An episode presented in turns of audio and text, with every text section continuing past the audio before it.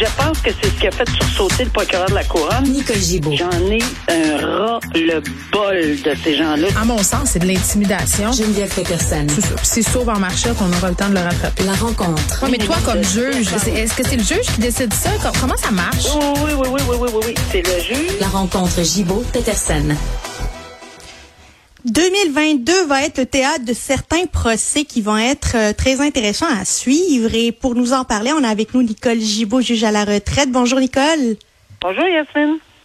Alors, on a le procès de André Boisclair qui devrait se dérouler en 2022. Euh, Peux-tu nous en dire plus? Oui, ben en fait, euh, ça fait partie de la liste là, qu'on va euh, on va développer ensemble cette semaine, là, des procès bien attendus. Évidemment, André Boisclair euh, fait face à deux dossiers complètement différents. Un dossier où il y a deux accusations d'agression sexuelle euh, dans un cas, et l'autre, euh, un autre dossier, euh, deux des dates différentes en 2014 et 2015. Euh, celui qu'on attend, c'est celui où euh, M. Boisclair a renoncé à son enquête préliminaire. Euh, Lorsqu'on a une infraction, une infraction punissable de 14 ans et plus, l'enquête préliminaire existe toujours parce que une enquête préliminaire, c'est comme un, un- un petit procès avant le grand procès. Je l'appelle tout le temps comme ça, là, pour un peu vérifier la preuve, puis les témoignages, puis la crédibilité de certains témoins, euh, même si on développe pas l'entièreté de la preuve là-dedans, dans une enquête préliminaire. Mais M. Boisclair, ça arrive souvent, là, qu'ils renoncent, les gens renoncent à leur enquête Oui. préliminaire. Euh, c'est faisable, il n'y a pas de problème. Euh, et on, on va directement à procès dans ce temps-là. Le juge, là où la juge cite euh, la personne directement à procès. Donc, on attend cette date. Euh, et évidemment, ces deux chefs, comme on disait, le passible, euh, passible, on dit bien, euh, de 14 ans d'emprisonnement. Pas, ça veut pas dire que c'est, il est toujours prison- présumé innocent. Et euh, on verra comment ça va se dérouler. Euh, il y a toujours des règlements possibles également. On comprend là, que des discussions peuvent s'ouvrir également sur euh, sur euh, les chefs d'accusation. Euh, alors, on n'en connaît pas beaucoup à date. On sait que c'est ça, évidemment, c'est une accusation d'agression sexuelle avec la participation d'une autre personne dans un cas, puis une agression sexuelle armée dans l'autre cas. Euh, mais c'est ce procès-là qu'on suivra parce que ça, Oh. date de 2014. C'est- c'est- Ben oui, on parle, euh, on parle d'une violente agression sexuelle armée qui se serait survenue en janvier 2014.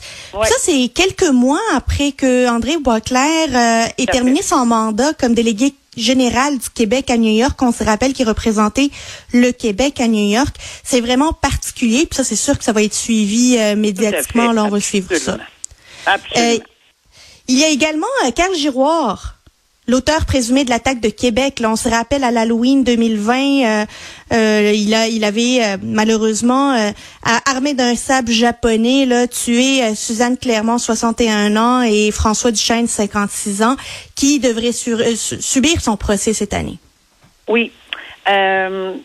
Qui est assez particulier dans ce dossier-là, c'est que évidemment, on a procédé, puis là, le terme, peut-être qu'il va sembler compliqué, mais ce ne l'est pas. Euh, la couronne a procédé par un acte d'accusation direct. Alors, tantôt, en introduction, on vient de parler du dossier de Boisclair avec l'enquête préliminaire. Ici, lorsque la couronne dépose un acte d'accusation direct, c'est le privilège de la couronne. Ils n'ont pas besoin d'expliquer pourquoi ni comment, pour, pour quel motif. Euh, c'est qu'on saute l'enquête préliminaire. On, on, on- directement, on s'en va directement à procès. Il n'y a même pas une possibilité de le faire. C'est une prérogative de la couronne qui existe au code criminel. Dans ce dossier-ci, y avoir plusieurs raisons et motifs là, qui, euh, qui font en sorte qu'ils ont, euh, qui ont fait que la couronne a procédé de cette façon-là. Donc, euh, mais ce qui est particulier aussi, c'est qu'on sait en ce moment que M. Euh, Giroir fait l'objet d'une demande d'évaluation. Je pense que personne euh, va être surpris, là, une demande d'évaluation de psychi- psychiatrique, plus que psychologique, là, psychiatrique sur la responsabilité criminelle. De toute évidence, je pense qu'on on est à ce stage-là, ce stade-là, et, et et là, j'entendais ce matin, c'est une coïncidence, mais j'entendais ce matin dans un d'autres dossiers au niveau euh, crim- euh, au niveau de criminel que parce que c'est fait par euh, l'Institut Pinel, hein, euh, ces, ces, ces évaluations-là. Oui, c'est sérieux, là. C'est très, très sérieux.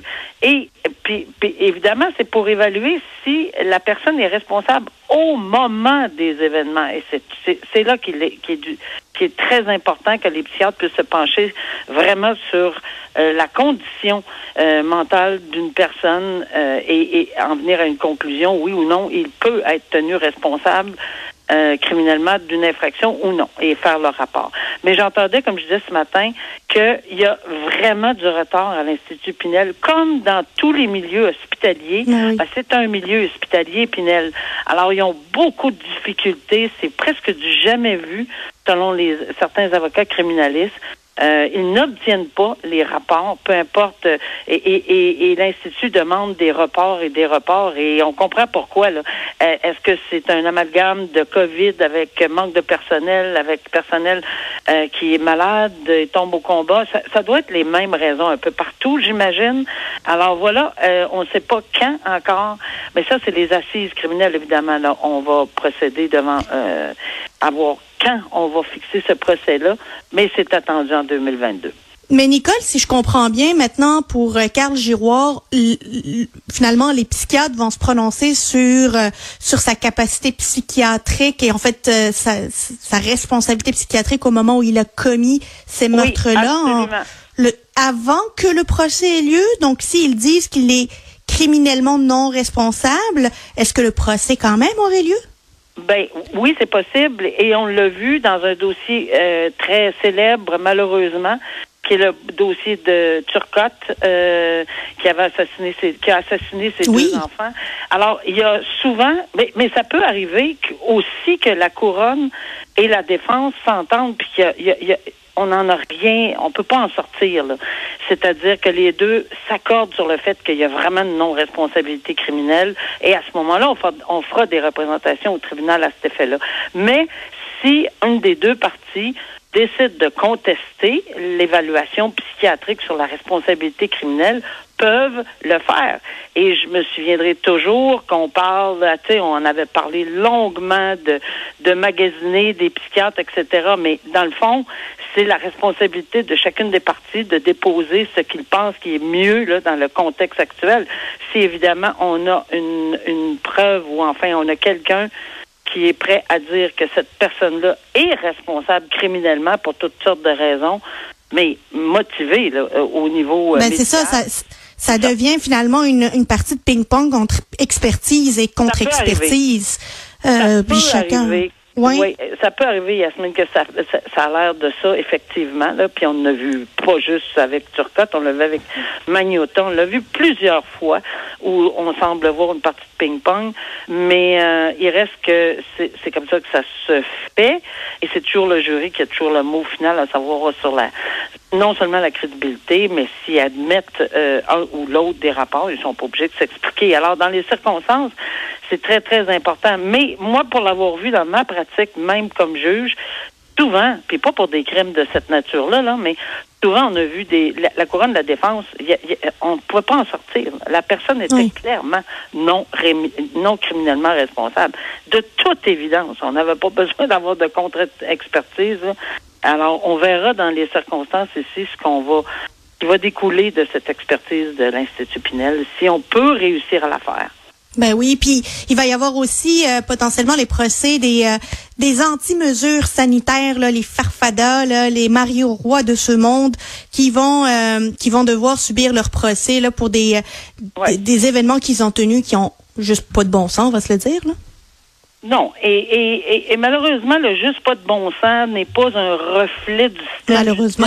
Parce que ça serait, ben, malheureusement, malheureusement et heureusement, parce qu'on oui, est un est système quand même démo, démocratique, mais malheureusement, lorsqu'on a euh, certaines évidences, là, je parle pas de, de, de tous les accusés sont peut-être pas responsables de la même, et puis sont présumés innocents de toute évidence, mais, mais, mais il reste que l'évaluation de tout ça, surtout, et j'ajoute surtout, et ils ont le droit de ne pas être représentés par avocat, ça complexifie les affaires. Et Dieu sait, je le sais, euh, c'est que, puis on ne peut pas euh, donner euh, plus d'importance. On ne peut pas aider comme juge euh, la personne qui décide. C'est son choix de ne pas se faire représenter par avocat. Mais c'est sûr que ça prend plus de temps d'expliquer à quelqu'un Euh, vous ne pouvez pas poser cette question-là, vous ne pouvez pas faire cette procédure-là, surtout quand c'est suivi d'un ben oui, mais pourquoi, pourquoi, pourquoi? Et on n'a pas à donner de cours de droit comme juge aux gens qui décident de, de faire leur procès. Mais euh, c'est sûr que lorsque le juge a été assez prudent, entre guillemets, ça ne veut pas dire que ça va prendre 20 jours, mais il a réservé 10 jours, 10 jours, parce qu'il y a un ensemble de, de, de requêtes, et je leur souhaite bonne chance, parce que ils ne peuvent pas faire autrement que tout le monde. Représentés par avocat ou non, ils devront faire leur, leur requête telle que la loi le dit. Et c'est à eux de, de, trouver comment le faire, qui signifier, dans quel délai, pourquoi. Euh, c'est pas c'est pas une petite tâche là. Il y a certaines choses qui peuvent faire facilement sans avocat, mais il y en a d'autres qui vont. Ben, peut-être qu'il y en a qui les aident pro bono, là, j'imagine. C'est possible aussi. Mais c'est sûr qu'on va devoir entendre. Est-ce que ça va être très long? C'est possible. Ici, c'est des co-accusés aussi. Hein. Ben oui. Alors, on peut pas juste décider, à moins qu'ils demandent de, de, de, de, diviser les procès, mais même à ça, euh, il y a même des il y a, il y a Mario, si je me souviens bien, le monsieur en question demande Mario Roy. Jury. Oui, il demande le procès par jury. Il veut faire euh, pas il veut pas que ça soit publicisé de telle telle telle façon. Il veut pas Mais lui, il ne veut même pas, euh, il reconnaît même pas la légitimité de la couronne de porter les accusations. Là, tu sais, on part de loin là pour essayer de. On de, part de- de très loin, Yasmine, mais je dois, je dois te dire que c'est pas la première fois qu'on a des gens qui ne reconnaissent pas la légitimité des tribunaux qui se présentent. Et euh, je répète que le même sort euh, les attend. On ne fait pas de, de, de particularité avec une personne qui ne reconnaît pas. Euh, c'est, ah oui, ah bon. Alors c'est tout. Euh. Alors procédez parce que c'est tout, c'est simple. C'est, votre droit, votre choix de le dire, mais c'est certainement pas ce que le tribunal va appliquer pour aucune considération. Par contre, si on dépose une requête en bonne et due forme, avec, en respectant les prescriptions de la loi, en respectant les, les avis, les délais, euh, bon, et tout, ben oui, on se doit de les écouter. Oui. Souvent, c'est plus long, mais on se doit de les écouter. Il n'y a pas de doute là-dessus. Mais- Alors, ils auront le même sort que quiconque, euh, qu'ils y croient ou non. Ça va juste être plus long, puis euh, on va Oui. suivre ça, puis ils vont probablement avoir des commentaires à faire à la sortie des euh, des, Ah, des ben oui. auditions. Ben merci beaucoup Nathalie, euh, excuse-moi Nicole, on se voit demain. Oui, demain, Yasmine. Au revoir. À demain.